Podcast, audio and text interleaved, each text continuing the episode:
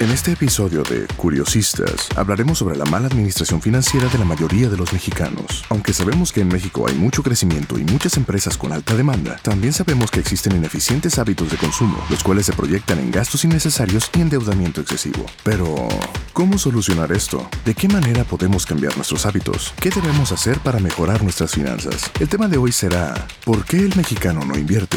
Escucha el podcast en Curiosistas. Los que preguntan, los que investigan, los que cuestionan, los curiosistas. Bienvenido al podcast Curiosistas con, Laura López. Bienvenidos a Curiosistas, el podcast para curiosos que estamos buscando las respuestas a las preguntas más interesantes, polémicas o incómodas de la vida. Yo soy Laura López y sí, les tengo una pregunta.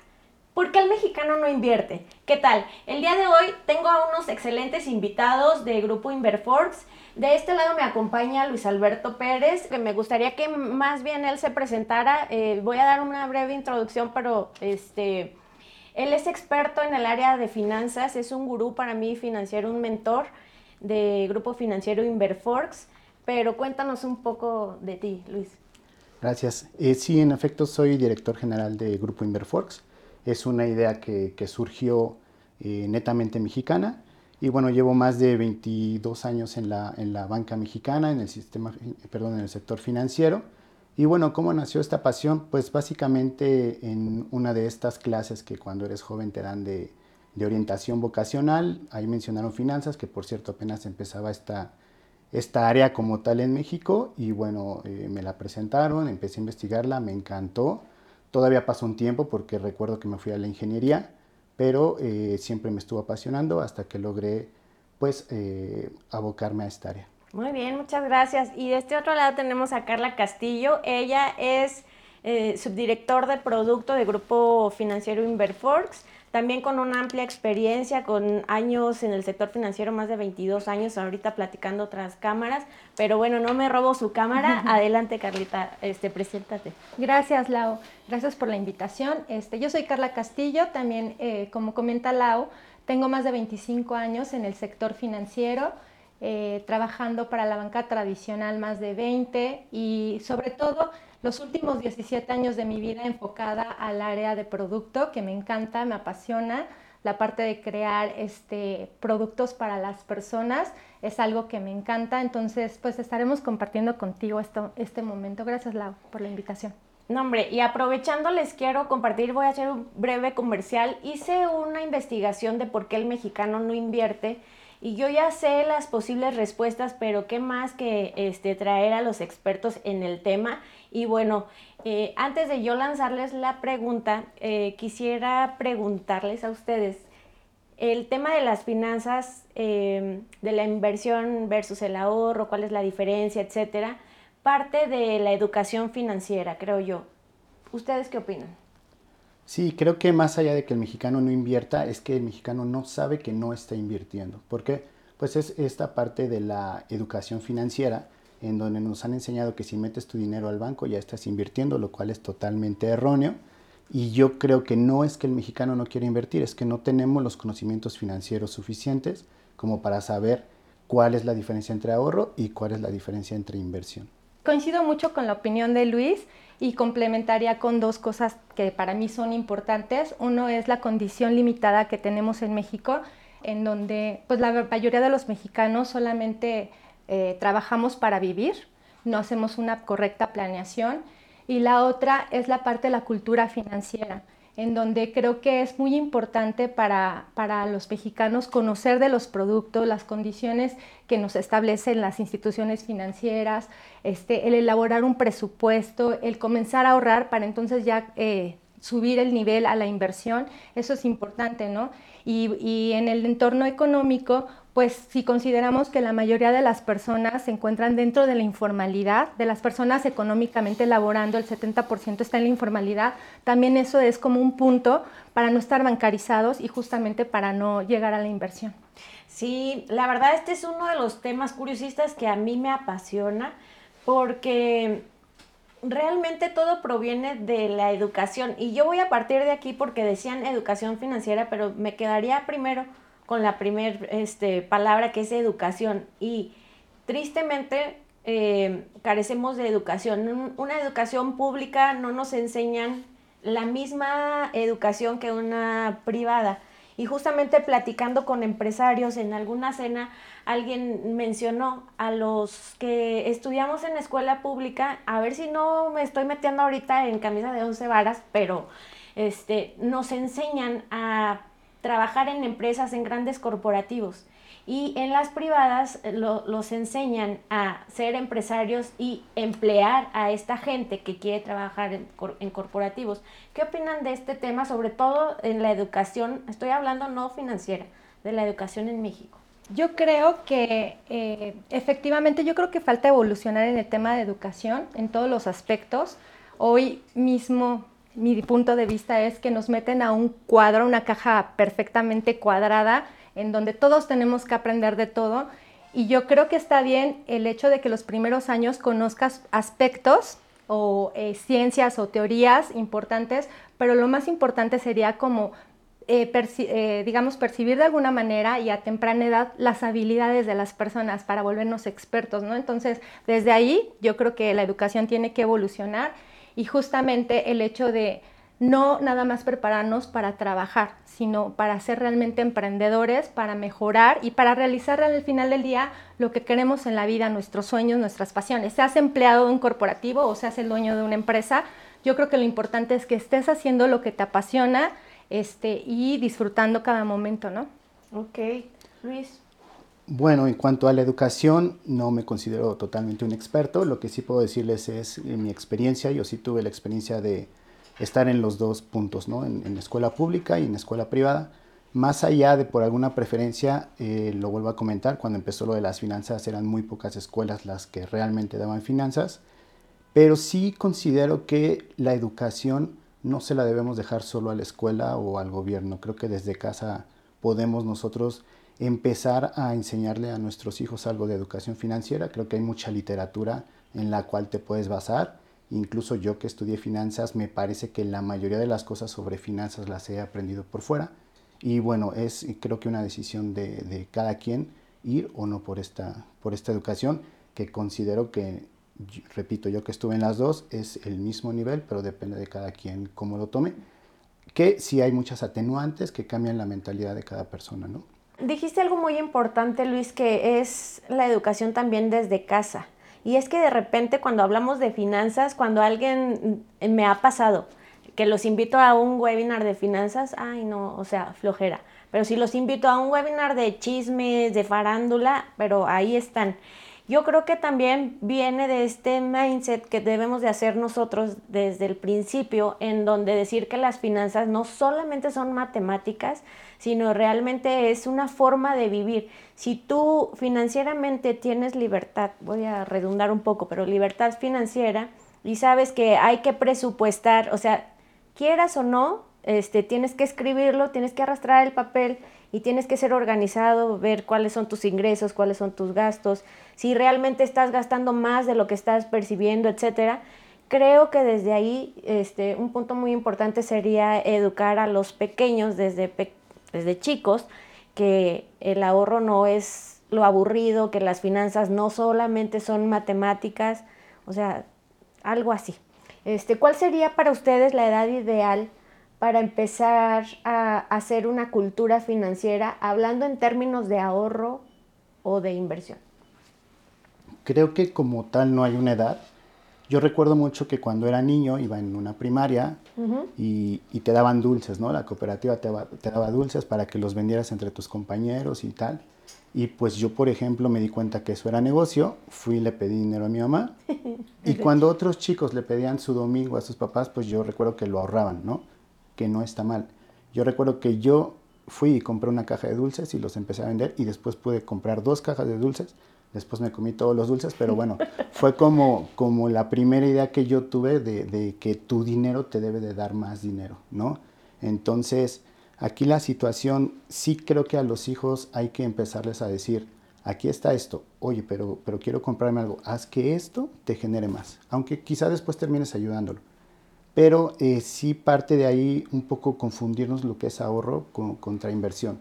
Entonces, la, la, educación financiera o la planeación financiera parte básicamente de cuáles son tus necesidades, qué quieres lograr y cómo lo quieres hacer. Entonces, es más como esa parte. Una edad, no te la puedo decir, creo que depende de cada quien, pero recordemos que somos eh, personas o animales de imitación. Entonces, es muy difícil que si tú como padre no llevas unas finanzas sanas, tu hijo las imite, ¿no? Entonces, creo que siempre debemos empezar por nosotros y en automático quizá tus hijos lo empiecen a imitar. ¡Wow! ¿Qué, ¿Qué, recomendación darían para alguien que es principiante, que en absoluto sabe qué es la diferencia entre ahorro e inversión? ¿Cuál sería el primer paso que ustedes dijeran? Yo sí me lo sé, pero, pero nuestros curiosistas, hay algunos que tienen la curiosidad y que no tienen idea de cuál es ahorro o inversión. ¿Cuál sería el, el primer paso que ustedes recomendarían que hicieran en el mundo financiero, hablando en términos de tener una libertad financiera? Mira, yo creo que el, el primer paso, eh, y en Grupo Inverfox tenemos algunos pilares de educación financiera, y el primer eh, paso es, haz tu plan ya, el que sea, o sea, comiénzalo ya, y aquí comienza un poco la parte que decía Luis, de qué es lo que quiero, a dónde quiero llegar, cuánto es lo que tengo y, y qué posibilidades o cuánto tiempo voy a tardar para hacerlo y inmediatamente ahorrar, ahorrar desde ya mismo para comenzar a acumular y a lograr ese objetivo que queremos y después que tengamos ya una cantidad importante, pues ahora sí comenzar con la inversión para ponerlo a producir. Inversión puede ser desde un negocio, un producto financiero, etcétera, y posteriormente la diversificación, ¿no? Y la diversificación va pegada un poquito con la parte de crear tu patrimonio. Entonces, esos son los cinco pasos importantes y para comenzar a ahorrar y a hacer todo ese tipo de plan, lo primero que tenemos que ver es los gastos hormiga que tenemos, ¿no? Entonces seguramente ahí vamos a encontrar oportunidades que nos van a ayudar a comenzar ese ahorro. Ok, ¿tú? Luis? Híjole, espero no verme un poco hippie, pero yo creo que lo primero que tenemos que hacer como mexicanos es esta parte de cambiar la mentalidad que tenemos hacia el dinero y que casi todo lo que conlleva el dinero es malo, ¿no? Los ricos son malos, los ricos son este, avariciosos, los ricos son corruptos.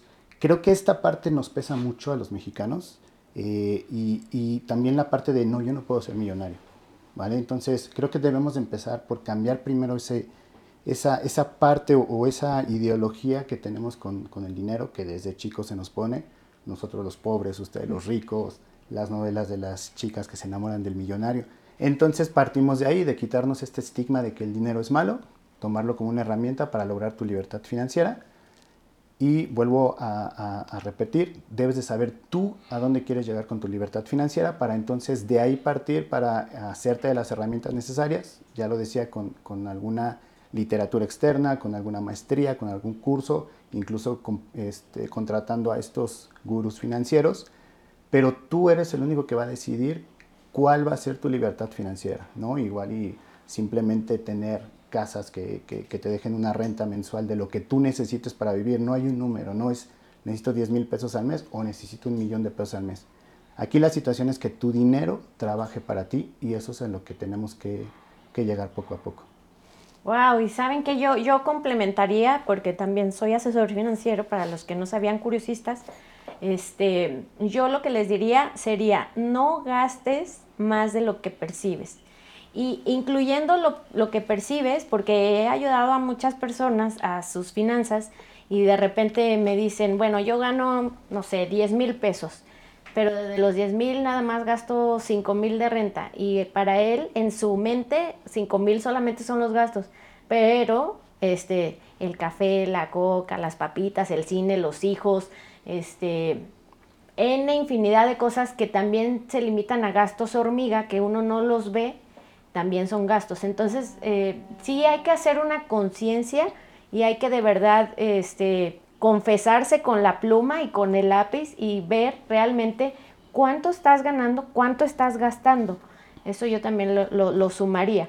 Y bueno, eh, con esto me voy a la siguiente pregunta que es eh, justamente ¿qué obstáculos o gastos hormiga recomiendan eliminar para mejorar nuestra vida financiera?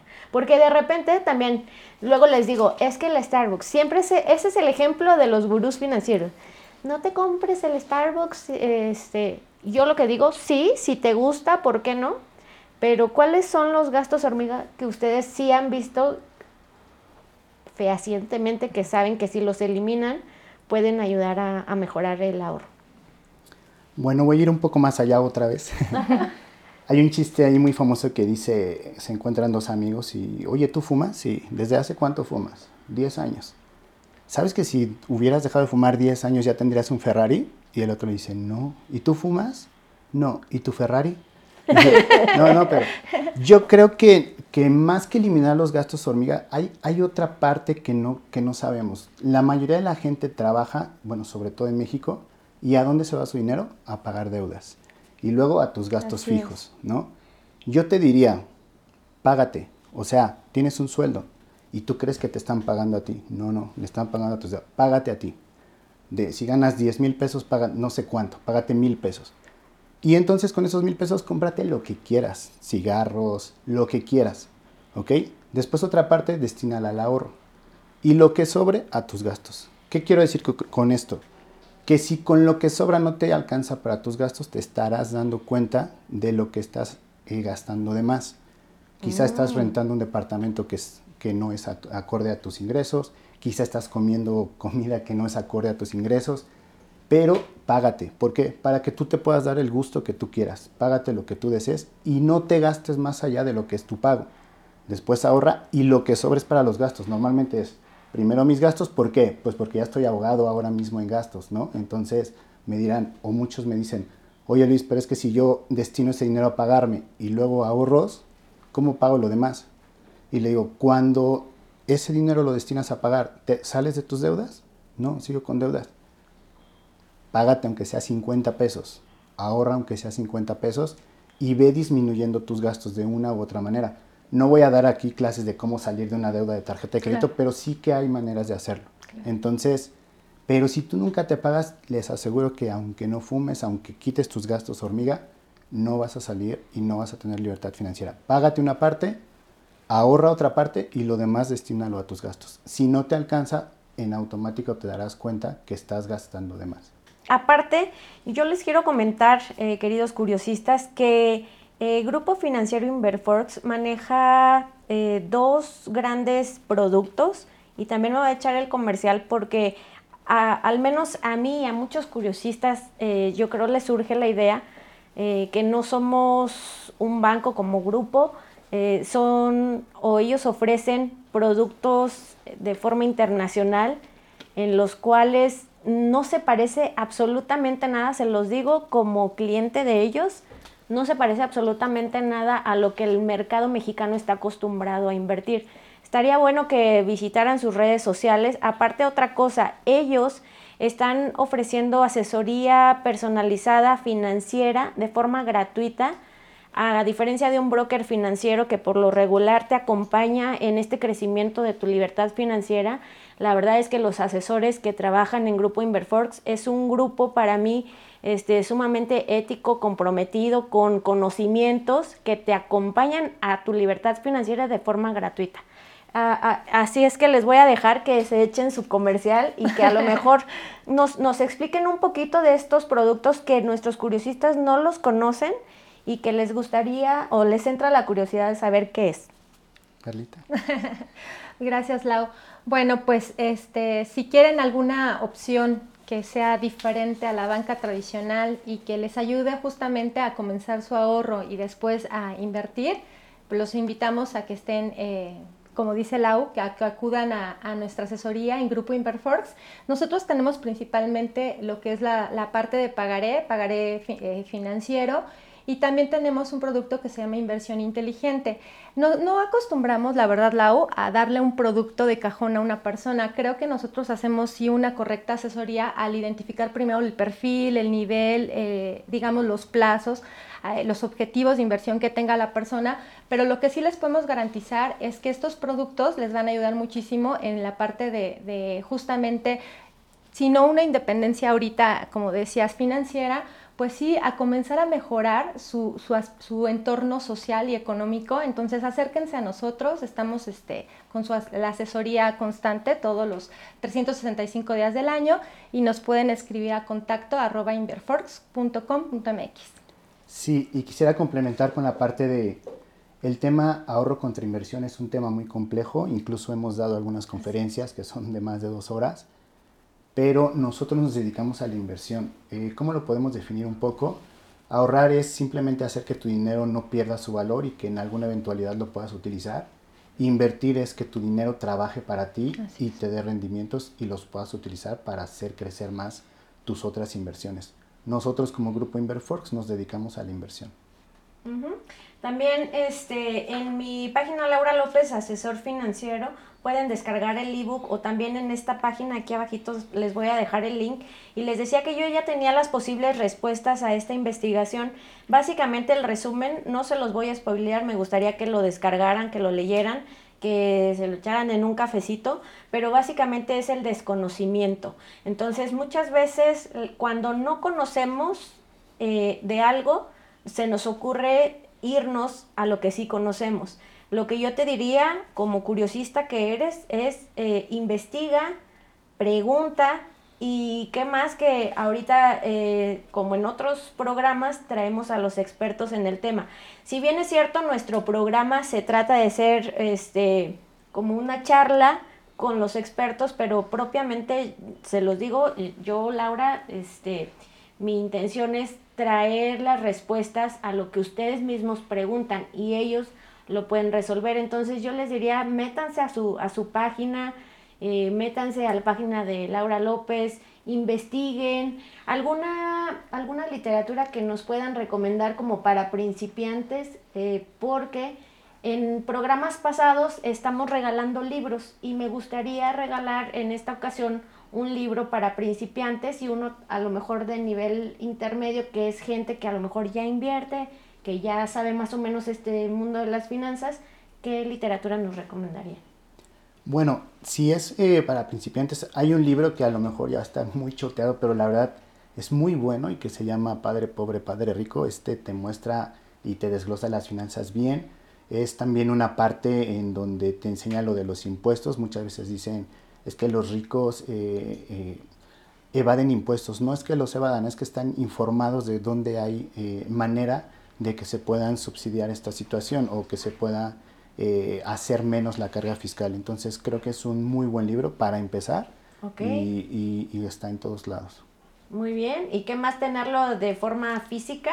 Porque claro que lo pueden descargar este ya ahorita en cualquier plataforma, pero nosotros se los vamos a regalar, así es que estén muy atentos a la dinámica que vamos a hacer, escríbanos, recuerden, y este algún otro libro, Carlita, que nos pueda recomendar. Pues yo creo que eh, más que una literatura, Lau, ahorita lo que les podría recomendar a las personas es que traten de, antes de contratar algún producto o algún servicio, realmente checar bien las condiciones, ¿no? Yo creo que esa es la parte que ahorita yo les quiero compartir a ustedes como audiencia.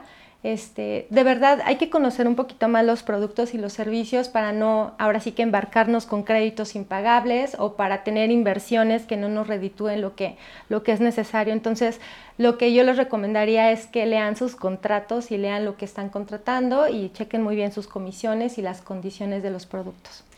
Sí, sobre todo porque estamos hablando de algo bien importante que es el patrimonio. El dinero proviene de ahorros, de familias, de historias legendarias, de familia con familia, de negocios, etcétera.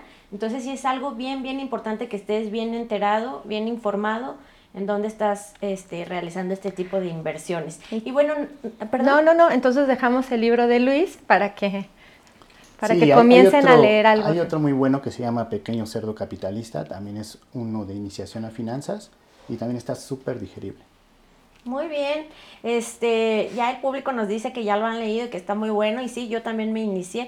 Yo era experta en el área de recursos humanos y terminé en el mundo financiero, no me pregunten por qué, pero empecé con justamente ese libro. Y bueno, este, nos vamos a ir a una sección que se llama Enterados están. Lo más necesario e innecesario que está pasando en el mundo referente al tema de hoy, te enteras en Enterados están. En nuestro país han existido muchas crisis, las cuales nos han llevado a un retroceso y han provocado que la práctica de la inversión continúe perdiendo fuerza en ciertos sectores. En estudios realizados se comprueba que el 54% de los mexicanos sienten que no tienen el dinero suficiente para invertir y el 61% no invierte por temor a tener grandes pérdidas. Muchos de los mexicanos consideran que el dinero es una de las mayores causas de estrés. Para lograr invertir, especialistas recomiendan analizar el flujo y hábitos de las finanzas personales, reconocer el problema, tener objetivos a largo plazo y autodescubrirse para poder tener la ayuda de un asesor. ¿Y tú qué piensas? Ahora sí, enterados están. Gracias, gracias a mis invitados. ¿Algún medio de contacto para poderlos, este, valga la redundancia, contactar, escribir, asesorarse en, en temas financieros? Bueno, estamos en, en todas las redes sociales como Inverfox y tenemos un mail que es contacto arroba Recuerden Inverforks porque de repente nos confunden con Inverfox y no, es I-N-B-E-R-F-O-R-X, Inverforks. ¿Sale? Este, muchísimas gracias por, su tiempo. ¿Alguna última frase, recomendación que le quieran dar a mis curiosistas? Pues hay que invertir. Eh, la verdad es que las economías de los países las generan no las generan los gobiernos, no las generan eh, los individuos consumistas, las generan los empresarios. O sea, siempre los empresarios son los que van a hacer eh, crecer a un país, entonces hay que invertir para poder volverse empresario. Muchas gracias. Carla. Este, yo también quiero eh, dejarles ya como última recomendación el hecho de que no piensen que invertir es solo para millonarios y ahí va un poco pegado con el comentario de Luis yo creo que cualquiera puede ya comenzar a invertir y simplemente es proponérselo y este, revisar, como les digo, su plan y hacerlo realidad, ¿sale? Entonces estamos en contacto con ustedes, lo que se les ofrezca para alguna asesoría en las redes que nos comentó Luis. Y muchas gracias, Lau, por la invitación. Muchísimas gracias. Recuerda, no existen las preguntas tontas, cuestiona todo, investiga y busca siempre una respuesta, porque al fin y al cabo eso somos, curiosistas. Hasta la próxima. ¿Aún con curiosidad? Descubre más sobre este y otros episodios en nuestras redes sociales, en Instagram como arroba curiosistasmx, también en Facebook, Spotify y YouTube como Curiosistas Podcast. Síguenos y sé parte de nuestra gran comunidad de curiosistas.